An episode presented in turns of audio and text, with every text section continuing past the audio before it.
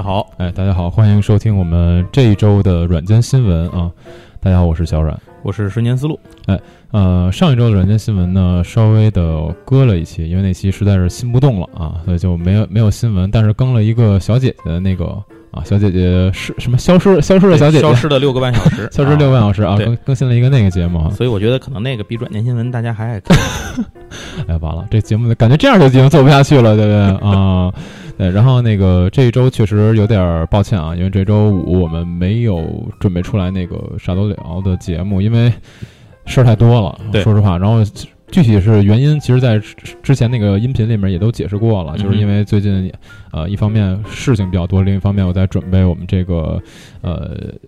营地少聊这个节目啊，两周年以及一百期其实撞在一起了，啊对一个线下聚会，当然就在呃不是故意操作的吗？对对对，啊，有可能啊，有可能啊，对，宣传不得这么说？呃 对对对对，其实是故意操作的啊，两周年跟这个一百期撞在一起了控制了两年的节奏，对对对对频率啊就最后凑到这块儿。对对对，然后就在这个六月二号啊，嗯就是下下应该是下周六，因为今今天更新周二是星期日嘛，啊对对对所以说下周六的应该是在下午开始吧，当然那个具体什么时间在什么地点的话，我会之后还会通知大家的。嗯，好，那开头就先说这么多，然后今天软件新闻呢依然是跟之前一模一样啊，先是聊一下我们最近呢都干了些什么事儿，然后可能关注到了一些什么东西等等的，然后到后面我们会有一个大的主题，当然今天这个主题稍微有一点儿，就是怎么怎么说呢，其实长，其嗯。长，而且说其实挺容易引起争议的这对对对，所以我们也把这个话题，其实就这次把后面的第二部分给包进去了。对对对对对，嗯，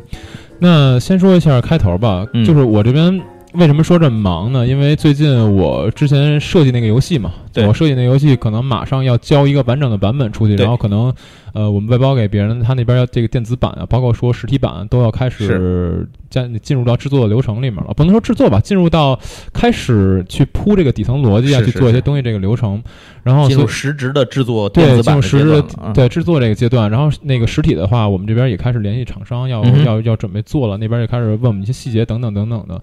所以在呃五月三十一号之前，我需要交出一个能玩的版本啊。那最近的话，就是每天晚上都在加班加点儿的去测这个平衡性，说实话还是挺累的，而且。呃，怎么说呢？改嗯晚上吧，可能测完之后已经到十二点快一点了，然后我还要去再改牌，修改一些嗯，比如说能力啊，修改一些卡牌等等做调整，对，再再做调整，再讨论吧。因为我们测完之后，就是得出哪些牌，包括哪些能力可能不够好，这套游戏不够好。那那就别干了，完了对啊，就得出哪些东西可能不够好、不嗯平衡啊，然后我们再去讨论怎么去平衡这个东西，然后嗯我这边还要再出一套新的设计等等，还是挺累的。而且最近基本都是每天可能从七晚上下了班之后嘛，我们七点下班，可能从七点多八点测嗯就要测到十二点一点钟左右后半夜见就比较确实是比较累。当然，这个瞬间这边其实也是在最近他的游戏可能也马上要出版了，对吧？嗯嗯，是，还会嗯因为要走众筹嘛，嗯所以在这之前还会有一个嗯现在进入了一个怎么说呢，叫做这个美术的这么一个是是。是美术制作阶段，对。因为跟小阮那个不一样，小阮是制作电子版，嗯，我那个是要做实体版，我那也要做实体版。你那也要做实体版，就是我这个没电子版这事儿，哦，对对对对对，因为我这从设计思路上面好多东西来讲，就直接就是实体实体不，太能执行。对对对对嗯。对，对，所以说这个也是吧。然后，呃，我这边的话呢，就是可能这件事儿还要再多干一段时间吧。然后下下一周下一周那个什么，我说那个新闻的那条推送，我能不能推都不一定。然后就能尽量能尽量准备就尽量准备吧。然后那个争取争取吧，争取能写篇文章就写篇文章，因为我觉得那那号公众号老老光推电台也不好，嗯对，还是得推点有实质性内容的东西，要不然也不太不太合适。然后那个，我想想啊，就是这次刚才提到这个两周年的活动嘛，这线下活动大家可以来的话啊，你可以提前试玩到我这个游戏的目前这个测试版本。对啊，然后也也麻烦大家帮我提提意见啊。然后呢，嗯如果大家到时玩完之后觉得说啊这块儿有点问题啊，或者那块儿可以调整一下的话，反馈给我，然后嗯我也是及时进行修改，然后以免得说，呃，到时候那个做出来之后发现效果并不好，就很很蛋疼。对，是，对，那这个是一个吧，我觉得。然后，另外就是我其实，在上一次那个周中那篇推文里面，已经给大家都呃发了一些我最近关注的一些嗯、呃奖项，一嗯些奖项的一些获奖情况吧。呃，首先第一个就是布克奖，嗯啊，我不知道对布克奖，我不知道大家。知不知道这个奖叫布克文学奖？其实它在英语文学领域来讲，这个奖的重量是分量分量分量相当相当相当重的一个奖。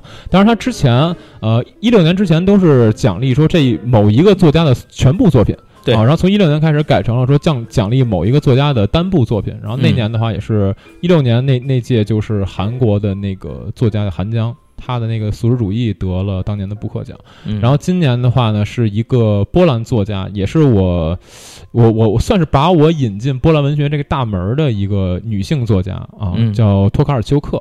然后另外一个把我引进波兰 波兰文学的一个大哥就是赫贝特，也是一个非常非常厉害的波兰作家。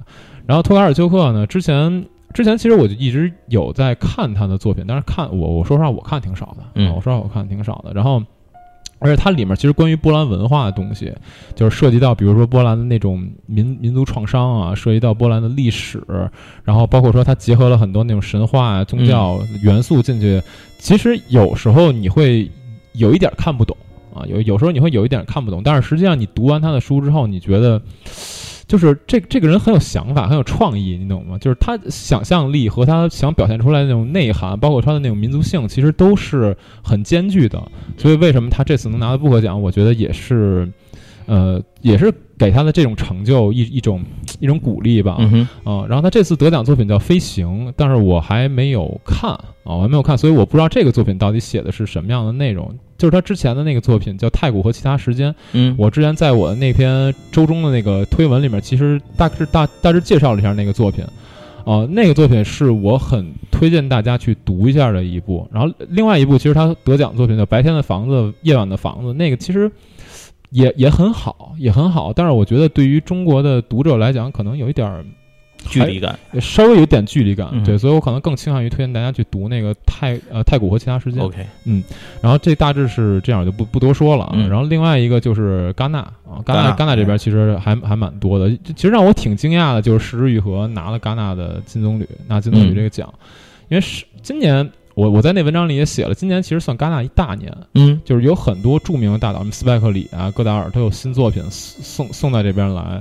然后，呃，石之愈合那个《小偷家族》虽然很优秀，但是总总显得不那么亮眼，你知道吗？嗯总显得不那么亮眼。然后，所以之前就一直没有猜测说石之愈合能拿这奖。而且石之愈合其实这几年的作品吧，总感觉有点儿就是。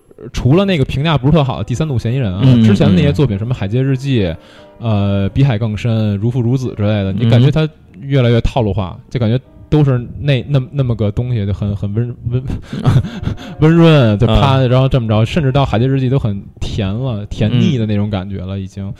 而而且感觉确实是有套路化的趋势，啊，所以我就觉得石之是不是有点儿走进一个走进一个小巷子里面出不来那种感觉，也很担心嘛。但是这次他找到了一个平衡点，因为他早期拍了一个特别特别厉害的作品叫《无人知晓》，然后嗯那帮那个他那里面那小主演叫柳柳乐优弥，拿了当年的一个非常厉害的表演奖。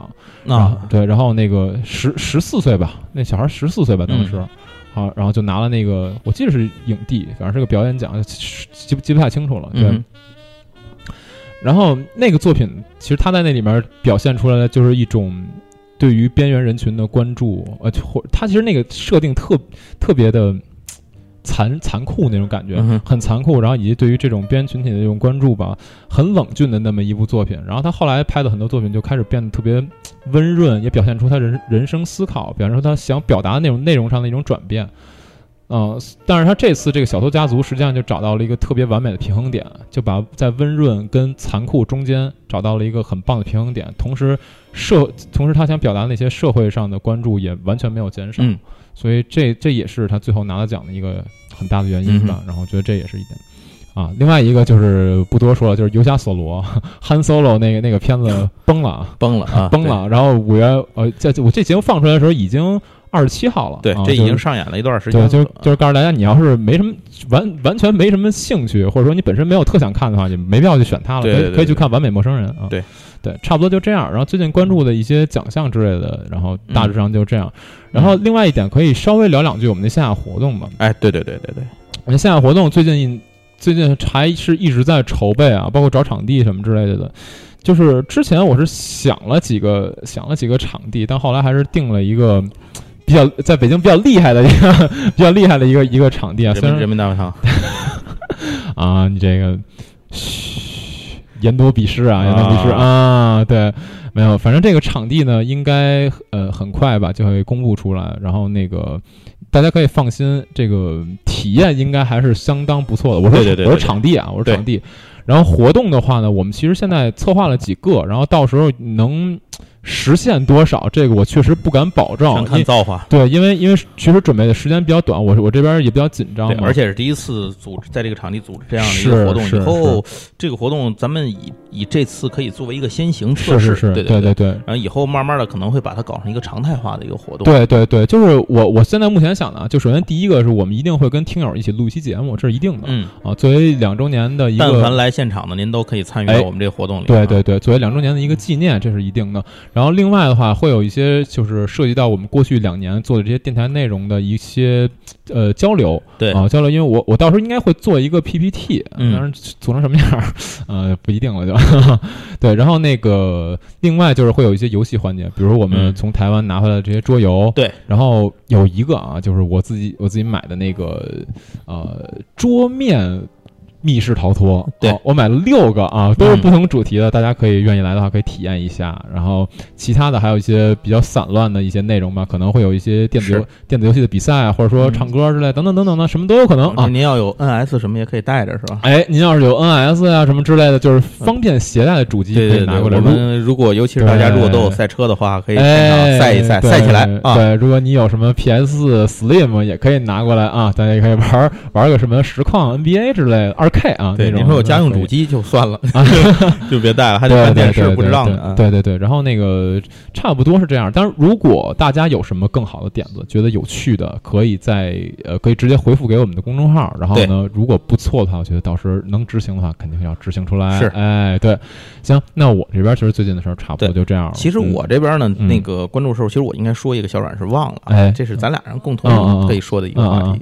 是这个亚太科幻大会，哎，忘了是吧？对，哎，这没说，嗯，对这是在上上周都是？上周日、上周六日两天对对对，啊，就是我们录节目的上周六日的这两天呢。嗯然后我跟小阮去参加了一个这个北京亚太科幻年会，就在这个科技馆那儿。对，其实这个事情呢，在以前的我们的节目里给大家做过预告，但是这嗯次呢，就算是我们现场去完了，给您做个总结，对对，嗯我呢是因为时间有限啊，因为我我这个还有很多要设计游戏什么的，天津很多事，嗯所以我就只参加了一天啊，这个哦其实是蛮遗憾的，因为它嗯第二天有一个《银河英雄传说》的一个主题的活这个报告。哦，那这太我没去太遗憾了嗯。这次的亚太年亚太大会呢，其嗯。它是不存在日报去主办的，对对对，然后我个人感觉还是挺好的，就是内容形式上很丰富，是，但是呢，它可能有些地方呢还是低估了来的参与者的一个热情啊。嗯嗯嗯，比如第一天的时候去现场，我一上来就到那之后，我先去参加他第一场的这个，嗯。呃，在他在五楼有一个百人左右的这么一个，就是嗯。这这么一个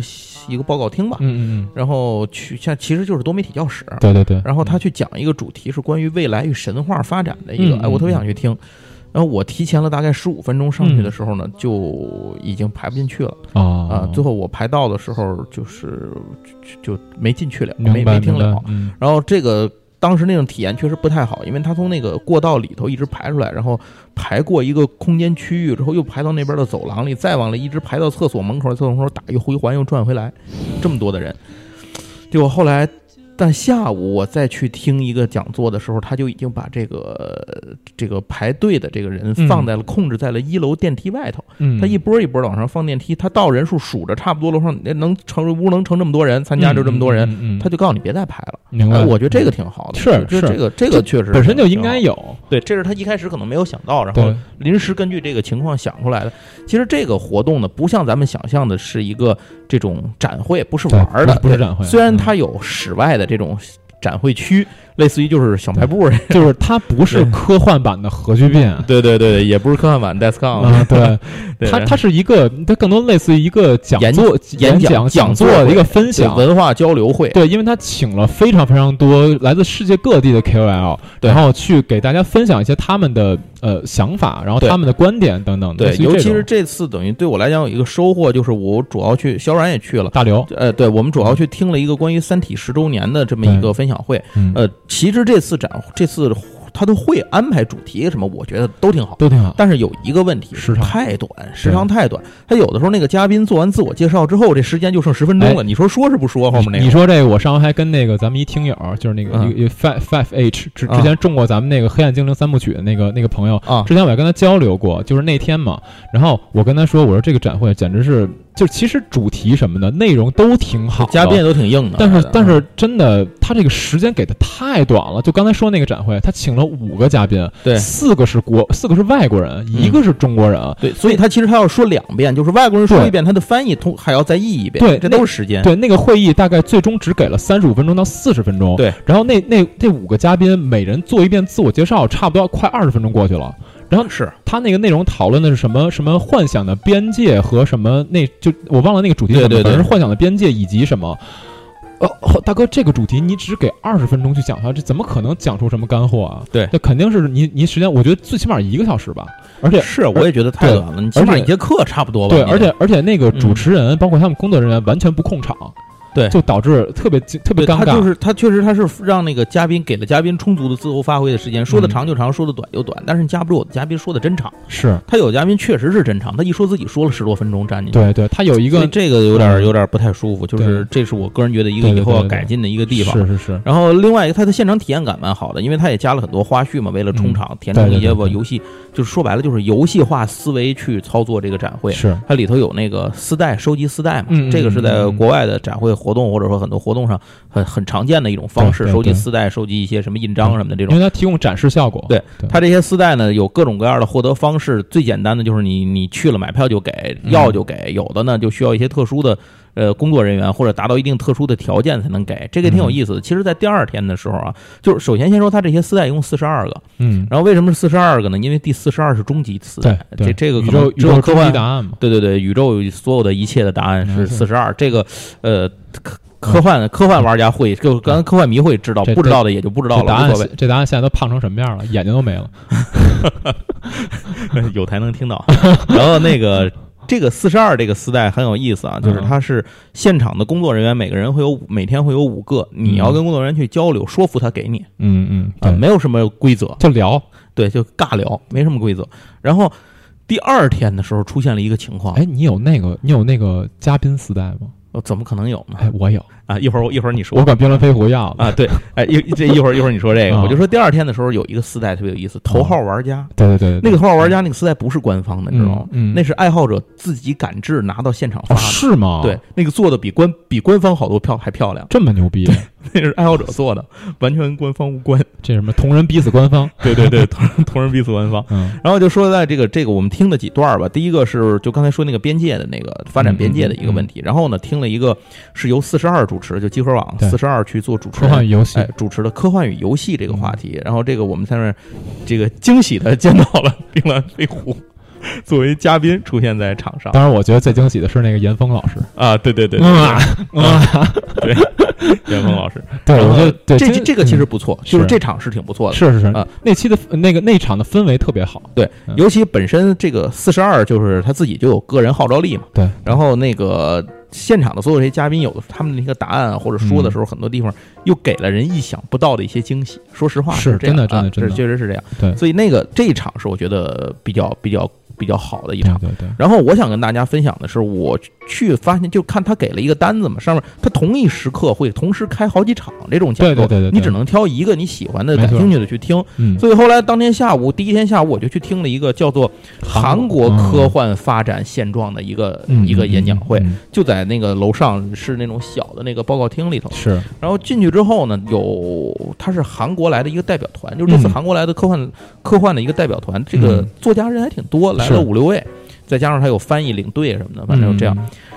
然后这几个里头呢，有科幻作家，嗯，也有科幻，也有翻译家，是啊。那他们呢，就是介绍了一下韩国科幻文学的发展现状。其实韩国离咱们很近啊，咱们周围的国家，你咱们可能最熟悉的就是朝这个，差点说成朝鲜。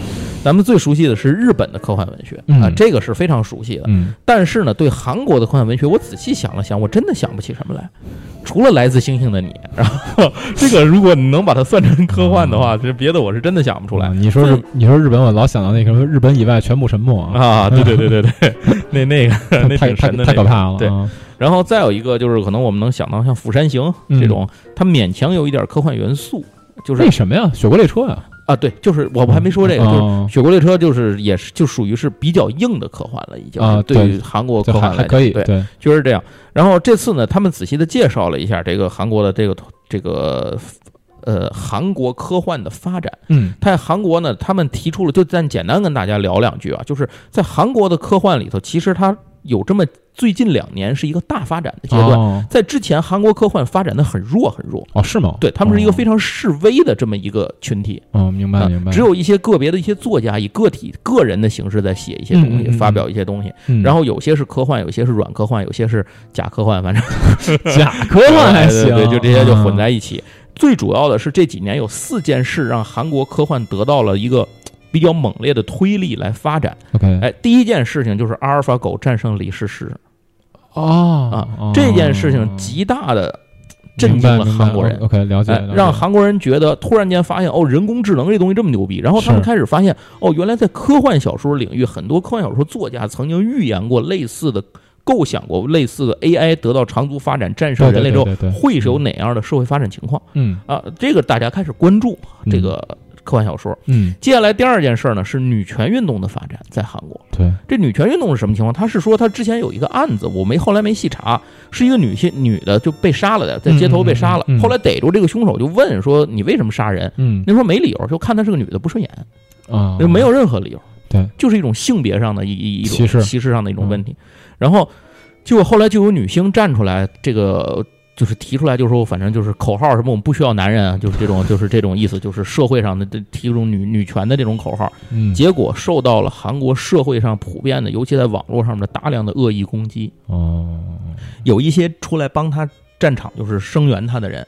也都受到了攻击，就是非常严重了。这已经达成一个社会现象，以至于很多人呢后来就这个就退出去，就不太说话了，甚至有人还要道歉。反正这种这种事情，这个事情还在韩国社会上还在发酵，就目前为止还在发酵。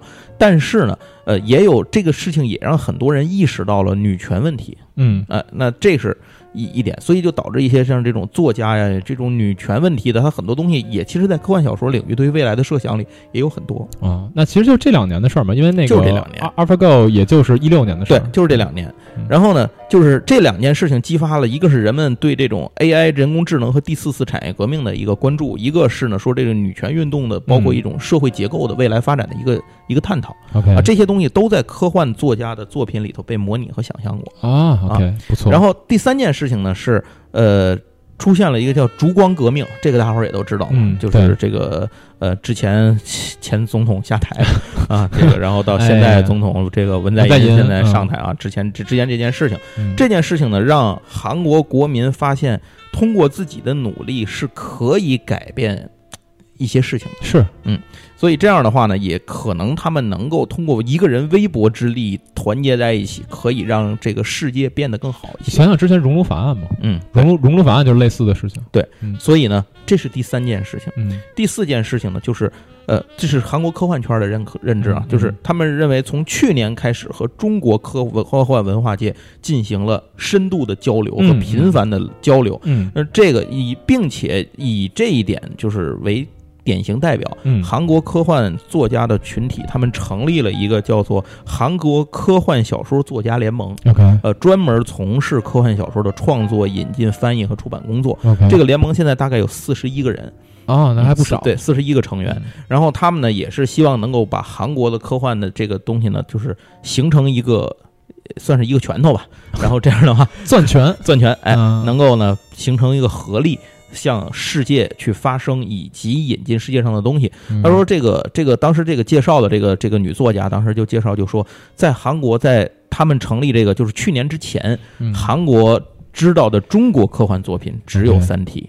啊，啊，但是很正常哎，但是现在呢，开始逐渐的陆续在选择，正在引进更多的中国科幻作品，因为他们发现中国科幻作品其实很多。他现在知道球状闪电跟乡村教师了，哎招文道也可以。招人太可以，对对对，嗯然后这个就是一个大概韩国科幻，就是介绍了一个现状。然后另外有一个翻译家呢，介绍了一下韩国科幻小说的这个发展史，就是从一九一二年他们嗯，引进了这个韩国早期一九一二年之前吧，这这差不多那会儿开始引进凡尔纳的作品。嗯然后到一直到这个现在的一个这么一个发展的引进过程，那么现在开始慢慢转入到有自我创作的这么一个过程等。于之前他们连儒勒·凡尔纳的作品都没有引进过，是吗？呃，引进过，就是哦他们在就是在一九一二年之前嘛，一哦就是一九哦。就是相当于嗯。是什么呢？一九零零年前后吧。，OK，啊，开始引进这个哦这些作品，然后呢，后来在他当时他这个说的其实蛮细的啊，包括了这个就是引进凡尔纳的作品，后来引进了很多其他的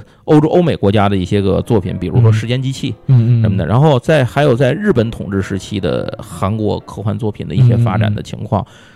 然后到后来，这个韩国科幻小说以儿童文学为载体，去产生就是儿童科幻这种青少年科幻作品，这种科学向的这种导向的，咱们也有过这种嗯少年科学什么的，也有这些。然后什么小灵通，对吧？那会儿，铁臂阿童木，呃，那不是咱的。没有没有，那是 啊然后呢，后来这个到一九六五年的时候，有一篇文章，其实叫做《万全社会》。是这个讲的呢，就是是韩国历史上第一篇面向真正面向成年人去阅读的这么一篇长篇科幻小说。OK，这个讲的是女性支配化的社会会是什么样？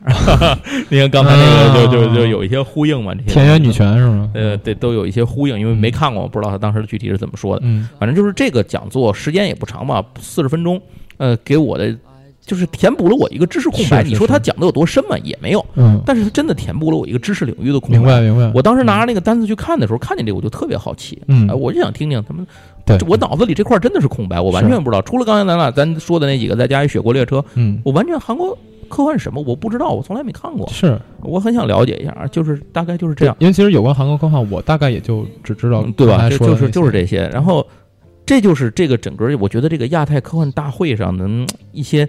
呃，我觉得它最有意义的事情就是拓展了你一些思路，填补了你的知识结构。对对。空白结构，我觉得这是非常有趣的一件事儿。另外一个就是在现场，我见到了很多朋友，嗯。有些是呃平时常见的一些个这个熟悉的朋友，有些是我从来没有见过，在网上是我的一些读网友读者或者是这哦个听友的这些朋友，因为其实大家想想，就是爱好交集可能差不多，你知道吗对对对对，嗯，然后在那上第一次见面儿的一次大会啊，我也觉得给我的感受还是蛮好的。是是是。嗯，有一种就是线下朋友圈的感觉。啊。对对对对就这对，就是这种而且还见到了像小霸王他们啊，对对对，朝阳银枪小霸王，朝阳银啊枪小霸王啊。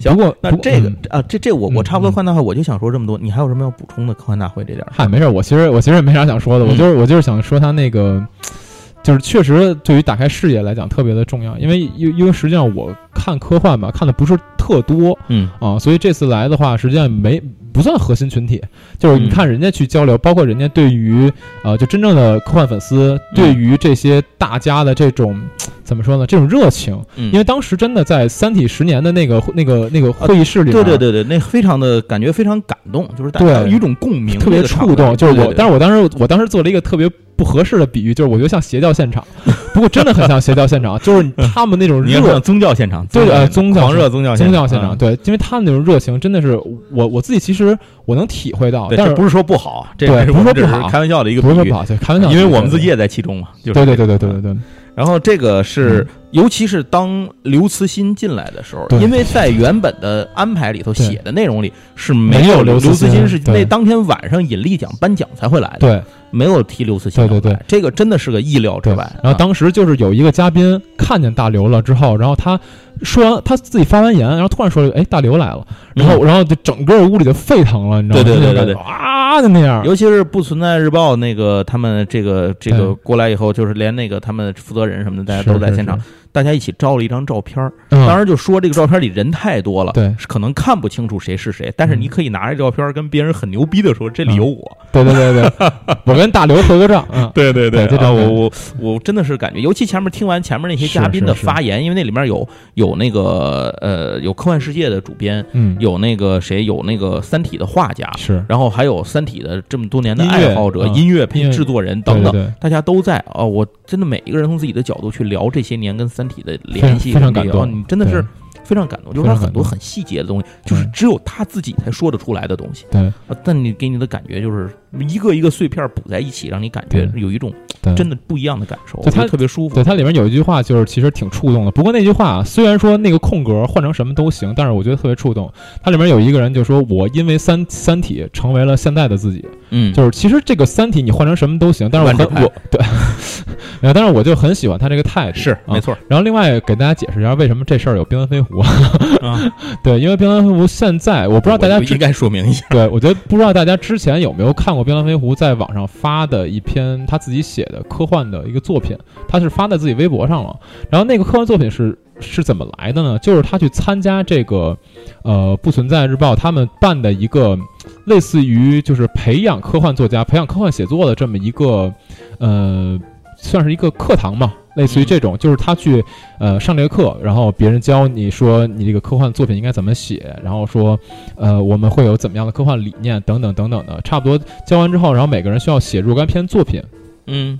然后他的作品当时是被这个这个他们那个算是这次课程吧，以两百块每千字的这么一个价格给回收了，所以是也也是相当于对他作品的一个认可吧。当然了，本身他自己是个名人，他有一定的这个知名度以及他有一定的流量，所以我考虑说啊，当时这这这个不用你不用不用说我，因为当时我跟飞虎我俩聊的时候，我就说到这一点，他自己也认可，他说可能就是出于对他这个流量的认可，然后稍微降低了一些标准。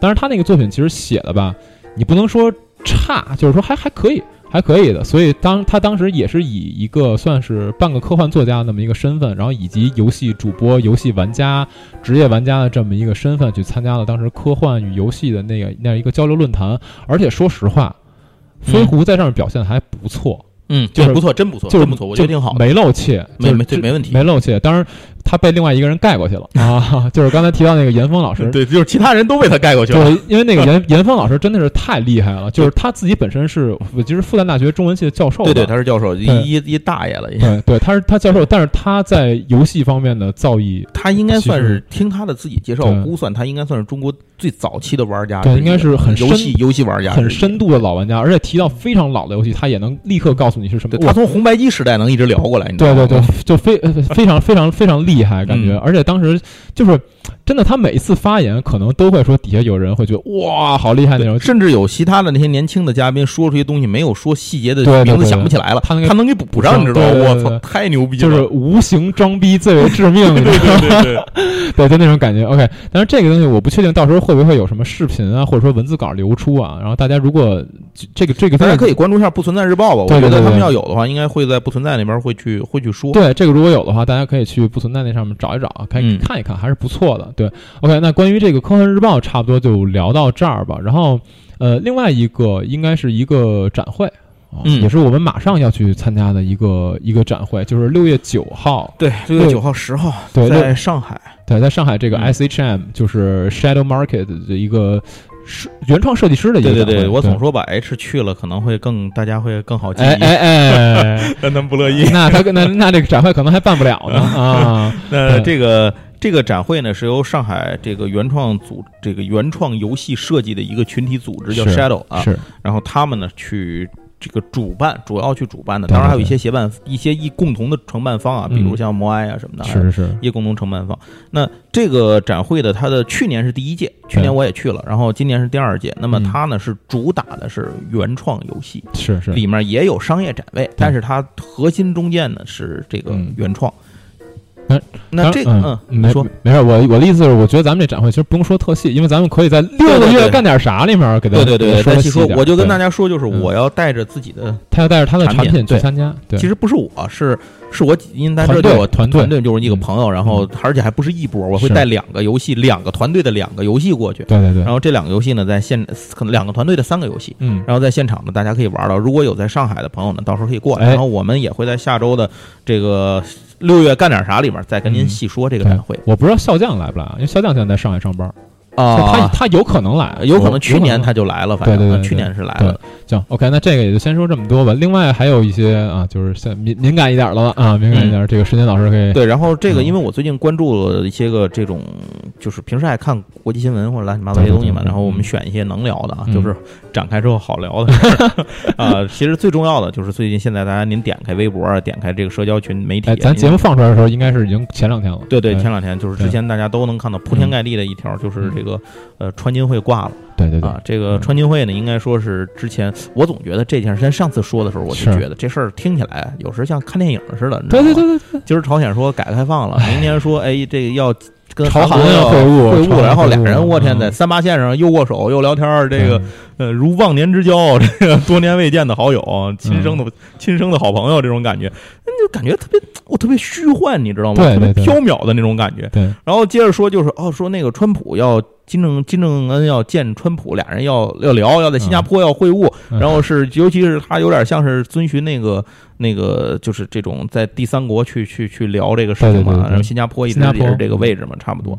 然后大家哦都很关注这件事情，接着后来这个事情就像过山车一样，知道吗？然后咵嚓就开始突然说。朝鲜取消了跟韩国的高级别会晤，然后为什么呢？是因为这个韩国跟美国的联合演习军演还正式要进行，还要继续进行。然后朝鲜认为受到了一种威胁吧，是啊，一种这种资资本主义帝国 然后就说这个事儿，说说那不行，说我们你不能这么干，你们要这么还威胁着我，那我这边还拆除废除核设施，那我。还那什么，那那那这事儿说不过去，所以咱们就把直接取消了。嗯，然后其实这件事情一波算是一波多折吧。嗯，因为他朝鲜前段时间不是要消除在那个他在咸镜北道的那个那个吉州郡，然后那个叫什么丰西里核核试验场嘛，要去销毁他那个核试验设施嘛。然后还邀请了许多国家的这个三十位，就是很多记者吧，嗯，去参观。这件事情其实从一开始的时候，韩国就要求去，是他递交了一个是九个记者的一个名单，是通过那个。板门店的那个那个沟通渠道递交过去，朝鲜没收，嗯，这个退回来了。然后后来几次递交，朝鲜都没收，是。以至于前几天就是这个记者团队有中国的，有美国的，反正俄罗斯的什么的，这个团队从北京出发去平壤的时候，韩国派的记者也到了北京，对。但是就想在北京最后一线机会拿这个许可，能够跟着这个团走，嗯，没拿，并没有。结果这些所有的记者又都撤回了这个这个是韩国，但是在最后关头呢，这个朝鲜最后还是。最后又又递交了一次，朝鲜终于收了这个，然后呢同意他们去，这样韩国应该是派了八个记者，赶到了朝鲜的那个汇合地点吧，然后可能就是就是咸镜北道是哪儿的一个一个汇合地点，之前的一个汇合点，然后这样就就是三十位记者是来自世界各国的三十位记者一起去这个缝隙里去看这个销毁的这个情况，拍摄这些情况。其实我觉得这种事儿可能无疑都是朝鲜安排好了的，就把你堵你堵到最后一步上。嗯。你最后再来，就先让你悬着点儿，对吧？然后这个这个事情就是本身在五五月二十四号的时候，这个销毁的现场的这些个都已经就就已经进行了，爆破已经都正式进行了。但是呢，在大家都知道这个这个川普呢，还是因为朝鲜放出了一个信号，一开始说考考虑不排除取消会晤，嗯，跟这个川普的会晤，嗯嗯，然后川普结果正式这次就是。迅雷不及掩耳盗铃之势，就说那那那干脆我取消啊，咱就是美国宣布我们不见这个谁了，是呃这次会晤取消，也没说以后不办，就是说那种用新闻媒体的话说叫朝叫叫特朗普这个。留了半扇门，嗯。啊，这件事情，那这个事儿呢，事发非常的突然，以至于美国在公布这个消息的时候都没有来得及跟他的盟国打招呼，嗯，就是什么英国、欧盟什么都谁都不知道，嗯，而且与此同时，美国还有记者这会儿正在封西里呢，嗯，就是这边就取消了。那取消之后，反正看我看了一下朝鲜的那个外务发言的那个他那个就是外交发言人的这个说法，嗯，就是表示遗憾是吧？对，也没有太怎么样过激的一个说法。对，我是觉得也许朝鲜对美国的态度这件事情上，可能也想像对韩国派记者一样，是一个。抻抻抻再放再收的这么一个过程，结果没想到特朗普他就不是一正常人啊啊！这就是你抻抻抻，干脆我把线剪了拉倒了，嘣儿我绞了，咱咱都别回回原点吧，重来吧。他他那个，因为其实当时你看他那个外交部发言人那个态度就已经有点软化了。一方面他是说 OK，呃，表示很遗憾。然后呢，如果说美国愿意，如果特朗普愿意再再再举行会晤的话，那我们朝鲜非常愿意。啊，就是我们随时都可以，那类似于这种，就态度已经非常软化了。对，因为朝鲜毕竟还需要在外交制裁什么的，就是这种这些事情上，国际制裁这些事情上要想多拿一些筹码，我觉得是这样。对，就是所以他尤其是你跟美国这个，相当于就是你制裁我的老大，就是因为你嘛，没你他妈谁制裁我，对吧？然后就就是当然有日本，日本日本一直无一直无条件制裁你啊啊！那那这个这个，我觉得朝鲜是想在这里头多套。多去在谈判桌上落一些筹码，是结果没想到特朗普这就不按套路出牌，就你妈把这个 这事儿就给直接搅动黄了。然后有嘛事儿后头再说，就有点那种感觉，说什么那个那个，比如说什么过年啊，你给我给我给我两百块钱啊，哎不行不行，这这哪好意思要啊？哦，那不要算了，就这种感觉。对，或者有人二百啊，咱再商量商量，到时候再看吧。我这可不容易了，然后算去你妈不给了了啊！哎呀，不要，哎不要，拉倒。就就是这种事儿，就是感觉无论是金正恩也好，特朗普也好，这个真是国际博弈，大国博弈之间，这个国家和国家之间的博弈。这个金正恩其实就算是一个以小博大的一个高手了，我觉得就对永动机，永动机啊，别乱说，一会儿给你把节目给封了啊。反正这件事情我们继续关注吧。我觉得我至少我个人会继续关注它，咱们就看，因为它毕竟发生在我们的旁边，离我们太近了，我们不可能置身事外。你说我们要在澳大利亚，可能这事儿。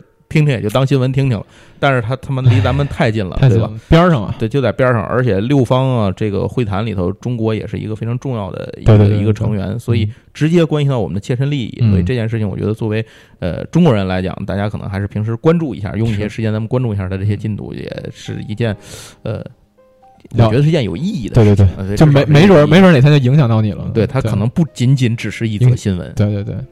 行吧，这事儿就说到这儿，不再深说了，对就到这儿。嗯，那行，那我们觉得今天这个前半段呢，其实有点长了啊。前半段咱们就先没事，仗着没有后半段。对，前半段就先说这么多吧。后半段呢，其实也是我们从最近关注，也不能说最近关注，前一阵儿关注的一个主题里面提取出来的这么一个话题啊。它是一个有关文化差异的这么一个话题。然后之前我也是写了那篇文章嘛，然后有一些朋友已经在我们公众号里面给我回复了一些他们关于这件事儿的想法。嗯，那如果大家还不不知道是就是大家现在听的听友啊，如果你现在还不知道我说的是什么事情的话，呢我大家大致先给大家说一下这个是一个什么样的事情。对，啊，是这样。最早起因是咱俩在那哪儿，在台湾在台湾的时候对，我们在台湾的时候聊了一下这件事儿。然后呢，这件事情它其实大概就是这样说：前一阵吧，五月初的时候吧，还是四月份，大概是那会儿，就是美国的那个没多长时间。对，美国他当时是犹他州有一个十八岁的一个小女孩嘛，高中毕业生，对，参加这个高中毕业舞会。我们因为我们都知道，高中毕业舞会对于美国的这个。高中生来讲是一个非常重要的，非常像是一个成人礼。对，然后所以他当时呃，这些学生们必须可能很多人来说也真的是个成人礼。哎，对对对 啊啊，没听懂啊，没听懂不知道啊。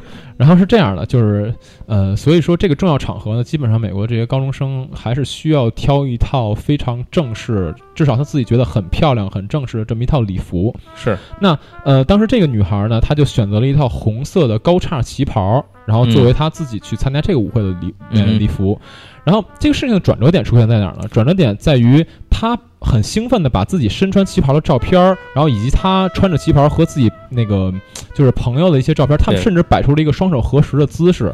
对，他把这抛到网络上，对，给放到社交网络上了，那这就出问题了。然后呢，他当时是有一位这个叫 Jeremy Jeremy Lime 的一个华华裔亚裔亚裔，应该是个华裔，应该是个华裔，男的是个对。这个华裔呢，就在推特上转发了他的这个照片，并表示说：“我的文化可不是你的礼服。”但是他说的那个话其实很很很重啊。对对对，就是它里面什么 “It's not your goddamn” 什么什么，就类似于这种，就是呃，还是比较激动的一种一种一种态度。是是一个比较激进的一个对对对，就比较比较激进呃比较 extreme 的那种感觉。对，然后呢，呃，他后来还写了一些东西，他说他写我为我的文化感到骄傲。然后呢，这张照片展现出了美国消费主义和殖民主义的态度啊，然后就是说了很多这种在我们看来很激进的一种言论。这件对这个事儿，这是。这是到小阮说完这儿是事情的第一层，对？我我接着还要说，就是他的这个推特被转了大概四万两千次，对。然后呢，也激起了其他人点赞十几万啊，呃，对，也激起了其他人对于这个女生女生的进一步的批判，然后指责他。对，就是不是说光所有人点个赞就完了，对，这个事情被扩大化了，就是很多这种支持他的言论的这种倾向观点的人也在发生在社交网络上发生，他们都在指责他一个事情，但是。这个是这个罪，我们所谓的罪名啊，可能在中国人看来并不是一个很熟悉的东西。这个东西叫 cultural appropriation，叫文化挪用。这个东西对于中国人来讲，其实是一个相对比较陌生的概念。对对，但是对于美国人来讲，这是一个非常重的事情。然后，对具体为什么重，我们一会儿会说到。对，然后这件事儿到到这个部分呢，其实还没有完嘛。他事件事件发酵之后，然后这个女生呢，她就出来在社交网络啊，非常急忙的去表示说啊，她只是觉得这件衣服很漂亮啊，美丽大方。没有任何有意的伤害。他这件衣服应该是去一个二手店里头买的，是，并且这件衣服他没有做任何的改装，就是没有魔改。对对，就是他买了就穿上了。对对对对，很符合他的线条，他就穿上。对他自己是完全没有歧视的意思的。然后，如果就如果他说他发这些照片背后有任何的含义的话。其实就是他自己表达对于这种文化的一种尊敬和欣赏，因为他觉得你好看，所以我在呃晚晚在舞会的这毕业舞会的这个场合去穿它，我觉得它很正式、很大方，非常的漂亮。我在就是对你的文文化表示一种赞赏。然后呢，呃，这个这个其实赞，其实去支持他的人也很多。在在当时呢，就是这件事情大概发酵一周左右的时候，他的这个 Twitter 上这个 follower 是涨了大概两万左右，然后很多人呢去给他，嗯，就是给他发一些私信嘛，类似于这种，当然正面的也有，负面的也有，那肯定啊，对。然后他身边的这些老师啊、学生什么之类，其实都是对他表示一种，呃，就是怎么说关切。啊，对他表示一种关切。然后这个女生呢，就在这个事情发酵之后嘛，然后她就开始去尝试啊了解啊，在这个在这个衣服背后的一些文化，她希望可以知道别人为什么会产生这样的想法等等，她也就希望可以了解到这个呃中国文化嘛。然后呃也改变态度，因为她之前就是纯粹从一个美国白人的态呃美国白人的一个角度去理解这件事情。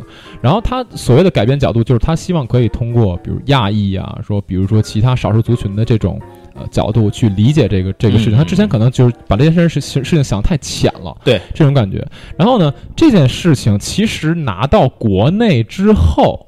嗯。啊，就是国内人看到，呃，就是咱们中国人看到这件事情之后，就是这个事情的第一层其实已经结束了，是。在在欧美的这个社交圈和这个整个社会上产生了一些推动力，就是不是推动力，关注力，对，然后和这种这种广泛的探讨，对对，这件事结束了，然后接着这个事情呢，通过一些个新闻媒体的渠道传到了中国，那么传到中国之后，这件事情其实很多人，我想可能在像都像我一样，第一次听到这个事儿，就我操，这这还叫个事儿吗？对，就觉得闹病吧，嫌难受是没理都。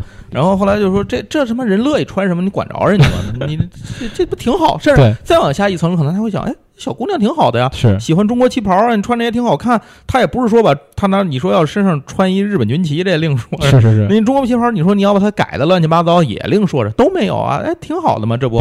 然后呃，主要是这样，就是说我可以先，因首先啊，我因为我觉得可能九成以上。了解到这件事情的国人九成九，我估计对九成九应该态度都是相似的。然后，包括说我之前把这件事情发到那个推文里面之后呢，叫美帝好闲啊，对，就也收到了一些这个咱们听友的回复嘛。我先念念两个他们对于这件事情的一个想法。对对对对对。然后呃，首先第一个留言是来自我们的听友叫刘胖纸，请叫我刘胖纸，这可是咱们的热心听友，热心听友非常热心啊。对，铁杆儿。对。然后我先说一下，就是他对于这件事情的看法。他对这件事情的看法是这样：，就首先啊，他并不认为旗袍可以作为中国文化的一种代表，他认为就是一种具有东方特色的服饰。嗯，然后其次呢，就是从这个那个那个衣服本身来看，包括说各位历史中来看，那个那个旗袍实际上是一种改良版的旗袍。并不是那种我们所谓最原始的旗袍等等等等的，然后，呃，而且他认为呢，就是呃，不是说他认为，而且旗袍本身在民国时期就是参加舞会的一种穿着，所以他完全不理解，就是这个事情为什么会啊受到侮辱啊，这是一点。然后另外一点呢，就是他对于文化差异的这种看法，就他认为就是八个字啊，呃，入乡随俗，求同存异。然后他说他融入一呃，我们融入一个外国社会，需要按照人家的惯例处理问题，以人家的习俗为主啊。同样的，外国人来到我国，也应该主动按照我国的风俗处理问题。如果他们做不到啊，就该受到相应的惩罚。呃，对于有些当地的习俗我接受不了的，要么当面提出，请对方考虑自己的感受；要么呢，就不要去触碰，尽量去包容不同文化间不同的风俗啊。呃，然后他底下还提到一个关于圣经里的故事，说文化差异就像圣经里面巴别塔的故事。那个故事表面上是说上帝摧毁了巴别塔，让人们学习不同的语言。阻碍大家交流，实际上可能更加说明的是文化差异问题。毕竟语言还是可以互相学习的。但是你作为一个亚裔的身份，在西方社会中恐怕一辈子都洗不掉这个标签。那你一辈子都会跟西方社会有这个隔阂。不是语言组织了人类修建巴别塔，而是文化差异组织了人类团结起来。他大概对于这件事情以及呃文化差异，他的他的想法差不多是这样的啊。不过我我其实说实话，这个事情，因为最终我们考虑到刚才那个 cultural appropriation 这个问题的话，实际上它是一个非常深的这么一个事儿。然后另外我们再再读一个留言是呃，也是一个很热心的听友，之前来录过节目，米兰的留言，嗯嗯。米兰留言是这样的，他说就是亚裔喷人家穿旗袍这件事儿，特别像去年 NBA 就是喷林书豪脏辫儿的那么一个事儿。其实这个事情我当时也关注啊，就是当时是那样，就是林书豪呢，他自个儿留了一头那个很很具有黑人文化特色的脏辫儿嘛，嗯，然后呢。当时就是以那个肯扬马丁为代表的一干这个 NBA 的黑人啊，就对他进行了大呃大肆的这种批判，就说你呀，你这个你你姓林，你记住你自己姓林，你就不要跟我们这儿假装黑人啊，嗯，就是你不要装自己是黑人，然后你你这样的话呢，就是亵渎我们黑人文化，等等等等，就对他发表了很多这种这种言论吧，类似的。然后林书豪他自己其实跟这女孩一样，他表示说，OK，我其实只是表示自己对黑人文化的一种欣赏和尊重而已。那为什么会有这样的事情呢？这就涉及到刚才我们所说的这个 cultural appropriation，包括说一些关于少数族群的历史原因。这个其实是一个很很深的事情。当然，我继续读米兰的这个留言啊。就是他是说，这就就类似于这种事情嘛，在我们看来简直是毫无道理的。但是呢，他认为这也正是美国社会问题所在。含反对种族歧视最严重的国家，反而是本身种族歧视最严重的地方。对，就是因为他有这种，其实我这句话说的很对，你知道吗？嗯，就是指这一句话，咱其他先先不说。是。如果他没有这个土壤，他不会关注这个问题。没错，没错，没错。然后呢，他就说，这种种族歧视呢，并不一定非是白人歧视黑人或者亚裔，也有可能是反向歧视。就之前他说，他看乔丹的采访，乔丹就表示他上学的时候呢，就是一个种族歧视者，他痛恨所有白人。嗯啊，那这个其实还算挺。我我觉得还是比较常见的，就是黑人里面讨厌白人的人还是挺多的，说实话。然后在我看来呢，这种种族歧视本身跟咱们半毛钱关系没有，它就是一个美国的社会问题。这点其实我还挺认可的，因为实际上。呃，像 cultural appropriation 这个这个事情，它本身就是一个特别美国的事件。然后包括说，呃，像之前前一阵子那个，就我们之前推荐过的那个视频，Cat and Sid，他们也是针对这件事情推出了一个他们的视频。这个我觉得一会儿一会儿再说，它这应该算是第三层了。对对对，这已经到第三层了。然后另外就是还有一个咱们的听友叫阿阿阿玉木嘛，这个我不知道怎么读，阿玉木阿玉木。领会精神，没事，领会精神之类的，这个我不太清楚怎么读啊。他就是说中国的文化包容。包容力太强，中国文化历史深厚。说实话，除了明显指着鼻子骂中国，真的很难理解那些所谓文化上的侵犯。他认为这是一种小题大做吧。但是，其实刚才听到呃这几位的这个观点的话啊，实际上从这件事本身，他们都是认为这件事情是。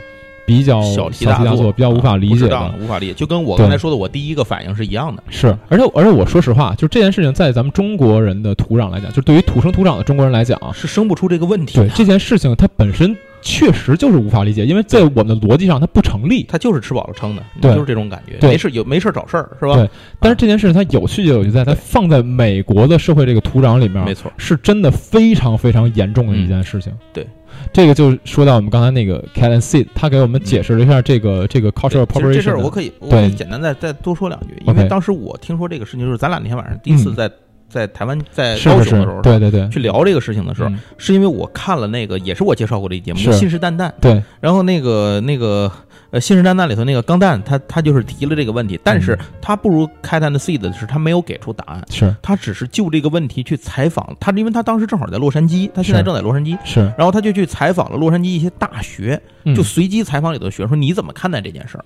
让我比较惊讶的是，是。绝大部分的美国学生的态度都是这女孩有问题，包括这，啊而且说对帮采访的很多是白人学生。是这连这些白人学生都这样认为，就是说他这个这个女孩啊，当然不应该这样，她她怎么能够怎么能用其他的文化这样？我当时听这事儿懵逼的，你知道吗？我当时我操，我说他妈美的真是真是嫌难受的人是是扩散的这么厉害吗？然后就就就是吃饱了撑的嘛，这不都是嗯？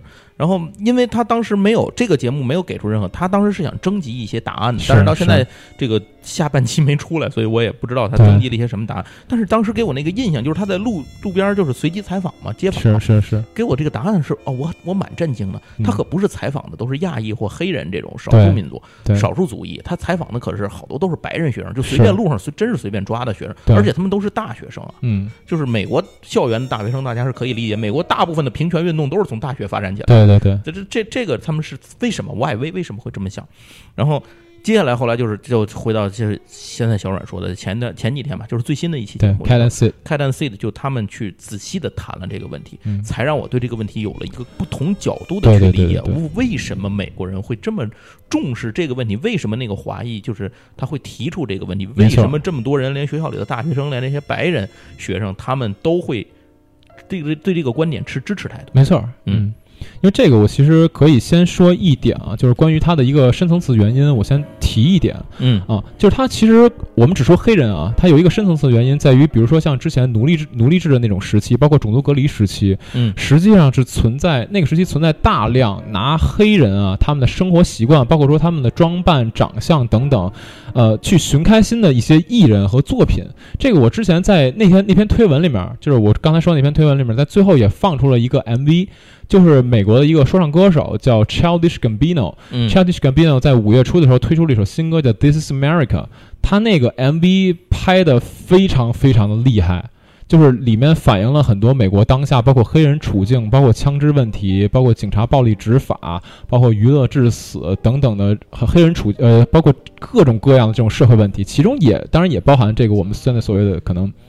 呃，少数族裔的这些问题都是、都是有的，里面就有一个动作，实际上就是模仿上世纪呃一个这种取以取笑黑人出名的这么一个艺人，叫叫 Jim Crow。嗯然后这个人他当时是干嘛的呢？他就是把自己脸涂黑，他是个白人，他把自己嗯脸涂黑。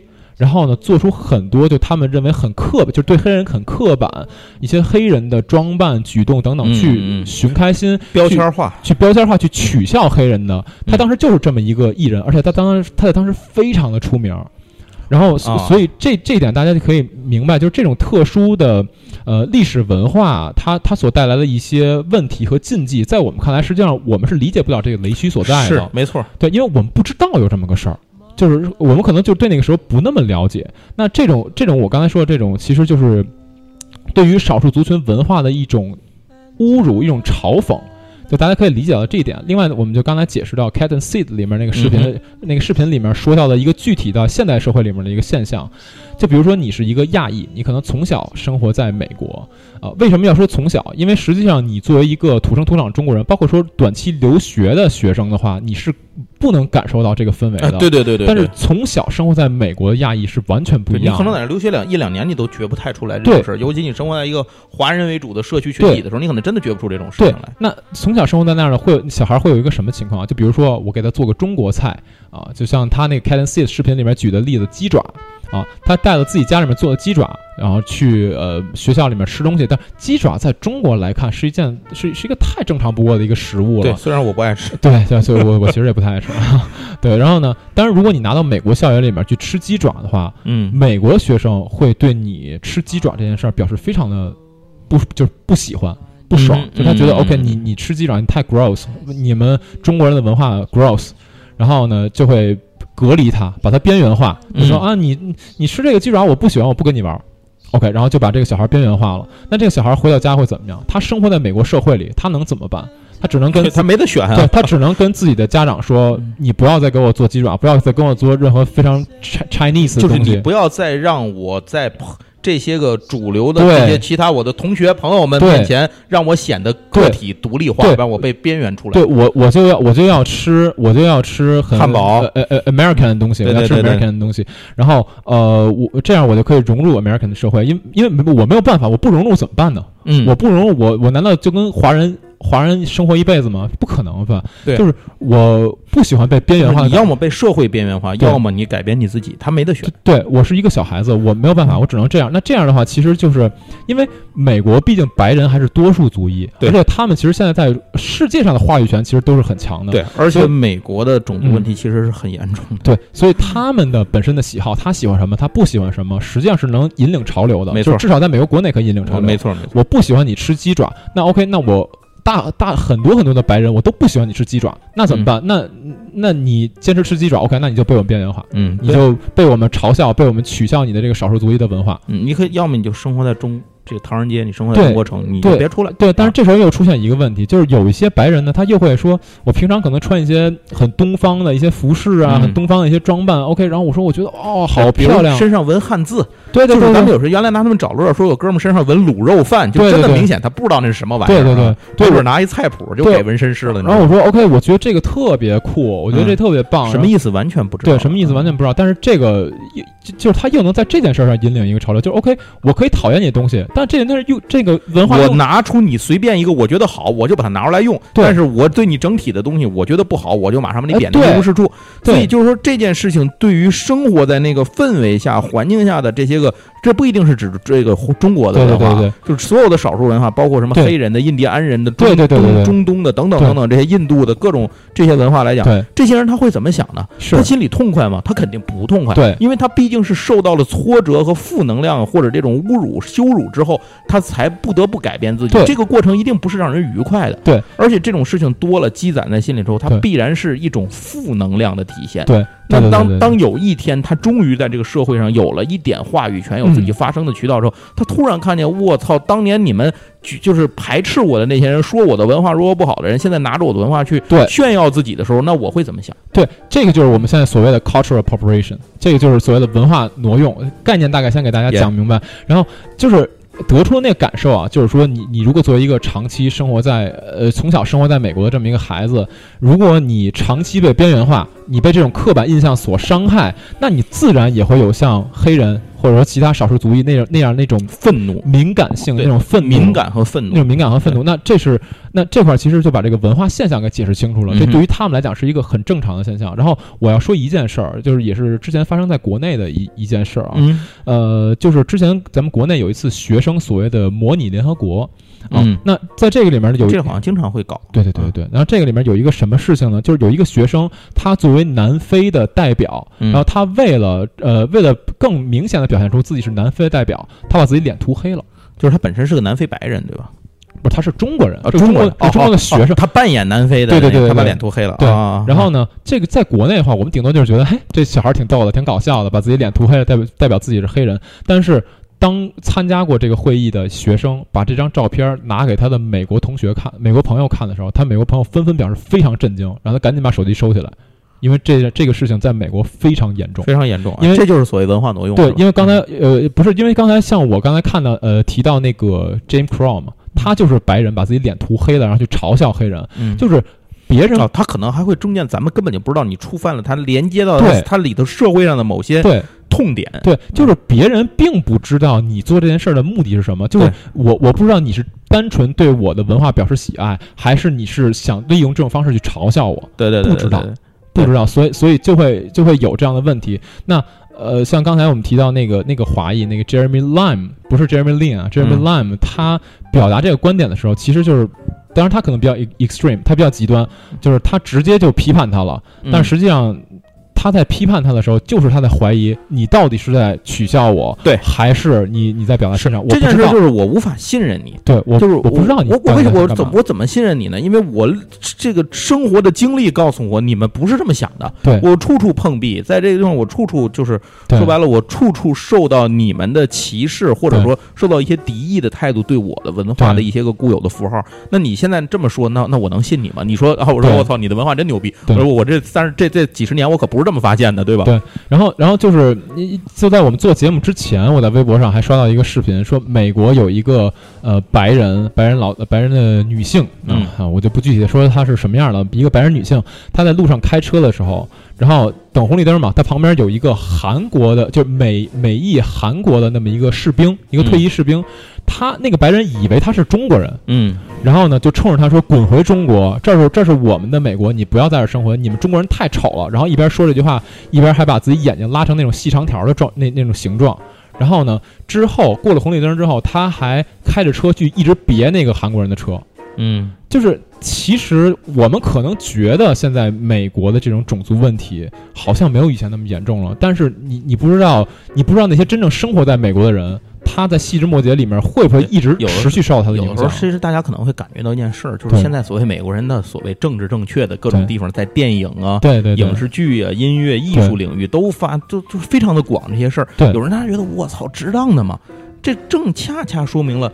就是这个问题，在美国可能正进入了另一个新的发展阶段，就是它从一种大家对这个东西就是理所当然的去歧视，或者是怎么样，不再变成了过度的谨慎和过度的自我保护以及过度的不安的这么一个状况没错，大家对。都踩在冰上走路，没错，都是这种刀尖起舞的感觉，大家都很害怕。就之前为什么为什么我在我那篇推文里面特意把黑豹拿出来了？嗯，因为黑豹这个电影在美国的口碑和影响力是极其大的，就。就是口碑极好，影响力极高。对。于咱们来讲，可能就是因为他哦，他就是一个第一个黑人超级英雄，对啊，挺牛逼的。就是他那个他那个主演那个查德威克，他现在就是出席公众场合，他不做那个瓦坎达那手势，他都人家都不让他走，就是那个在胸前摆一叉 那个叉那个。对，然后那个呃，这个这个电影为什么在北美有这么大的影响力？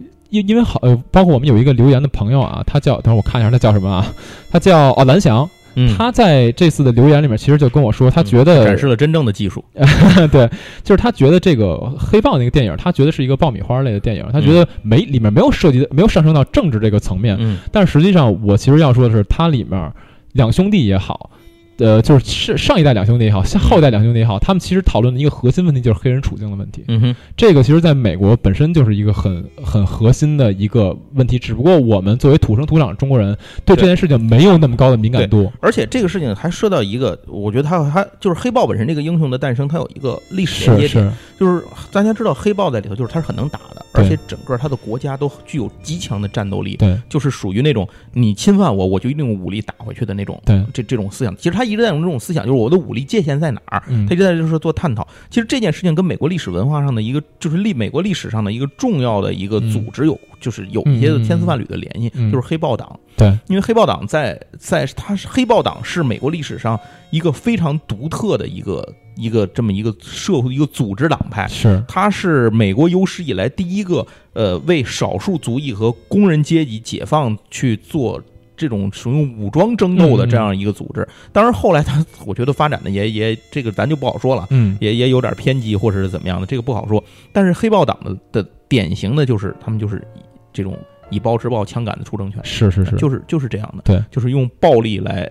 争取自己的发言权、社会地位，所以这个东西就是它，它有很多的美国的历史和社会问题融在里头的。它它凝练出了一些符号往这黑豹党就是几乎就是黑人嘛，它是美国一个黑人团体嘛。它大概是在六六年那会儿，对对对，六六年成立的，它应该是在奥克兰，在在那那个地方成立的。嗯，然后这个黑豹党的影响非常大。嗯，那所以这些东西就是它它代表了一些，代表了什么？代表了一些少数族裔。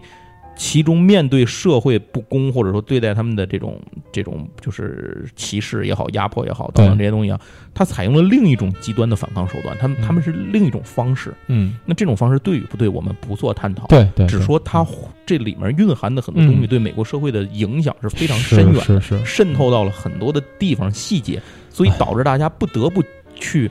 就是你，你不是不由得你不去想它，嗯，它就一下就会点到那个链接点上，没错，把你点过去。对，所以这个像像刚才瞬间说的嘛，这个其实就是一个，我们归根结底是一个敏感度的问题。因为其实像我们土生土长的中国人，对这件事情很难有一个对非非常明显的敏感，就好像我们可能会有一些社会共同认知的敏感的问题，在美国人看来是非常可笑的，或者说是不可理解的。哎我操，你们中国人没事干了，你们怎么搞这个呢？那天天没事干，你们不能干点正事吗？这能啊。但问题是你不活在我们的社会里一样，我们也没活在他们的社会里，所以很多地方是。但是不管怎么样，我觉得 Cat and See 的这他们说的一点，就说那个华裔那人。他的这种方法是过于极端的，对，就是他们是不赞同，我确实个人也不赞同，就是我这个做法，我不认可那个华裔的行为，但是我我们现在就是明白了 cultural appropriation 这件事儿在美国社会到底有多么严重，对对，然后呢，呃，只想跟大家说这种社会现象，对对对，然后对于这个女孩也好，对于那个华裔也好，我我做评判，不做任何评判，因为咱们既不了解那个女孩怎么样，咱们也不了解那个华裔怎么样，对对，就像 Canon Seed 说的，就是呃，他们互相之间就是他们不知道对方在生活里具体是个什么样，对对，但但是。Cat 说了一句话，他说：“如果那个人他说你在生活中认识那个美国女孩，她确实是一个平时对这个文化她持有一种不感兴趣，或者说是甚至说是一些个过激行为，她只是拿你这个东西提炼出来用她自己来炫耀的话，你可以在生活里在现实中去跟她说这个问题，对，而不是用通过键盘侠的方式。是是是，对。哎，这个确实是。当然，我们今天呢不得出任何结论。我们其实这期节目的意思就是想让大家呢对这个文化现象有一定的了解，然后我们也希望。” Cat and Seed 他做了一个传播嘛，我们也希望把他们的这个这个这个这个关于这方面这个文化的一些知识、一些解释呢，继续的传播出去，然后希望有更多人可以了解到这个这个这个事件大致是这样的啊。当然了，呃，也也不是说真的要给大家带来多么大的影响之类，就是告诉大家确实有这么一个事件。然后呢，如果可以用一个新的角度去看这件事情的话，那肯定是更好啊。嗯。然后另外，黑豹那个电影确实。在很多其他地区，北美之外的很多其他地区是受到批判的，受到一定一定的批判。然后呢，觉得它可能正正确啊，怎么样的？当然，这可能也是出于我们对于这种文化的一种不太不太敏感吧。嗯，大致这么一个了解。我觉得看黑豹的时候，其实就像我们刚才那个蓝翔那位朋友说的，你就把它当个爆米花片看得了。嗯，我就是我们也不批判它，我们也不夸它之类的，就差不多类似于这种。嗯。那今天这期节目呢，差不多就这样了。关于文化差异的事情，其实还是有非常非常多的。我们感觉生活中吧，有很多不理解啊，都是来自于差异。包括人与人之间，其实都会有这种现象。文化之间的差异就更对。其实你像朝鲜跟韩国，咱刚才说过的，你说它好的东西也是来自于文化的差异，这确实是这样。包括咱们和美国之间，现在这个这种经济体之间的一些东西，是中美贸易大战，刚才一直一直打成那德行，对吧？这好多东西源最早的源自，可能就是源自于文化之间的差异和不理解。对，所以这点呢，也是我想向大家传递一个观点吧。之前也提过很多次，就是不要贸然评判。对，就是你对于别人也好，对于这个事件也好，对于任何一个观点也好，不要贸然评判。就像像我们群里经常说的，你可能看到某一个观点，你现在觉得不太舒服，歇五分钟，冷静五分钟，再想想要不要去反驳他。对，平常说话的时候，你就可以说，如果这观点呢，我现在也不知道它对不对之类的，你就可以不说话。其实我觉得，呃，这真的没有必要说，我听到一个观点就很激动去反驳他，因为有好多事情、好多话、好多的你的想法，你放一会儿再再去想的话，你觉得好像，嗯，也不是那么对。没错。OK，行，那今天这期软件新闻呢，啊，挺长的了啊，感谢大家收听吧。嗯。今天这期节目呢，稍微有那么一点点的啊敏感，有一点点严肃啊。嗯，行，那就感谢大家收听我们这一期的软件新闻，我们下次再聊，拜拜拜。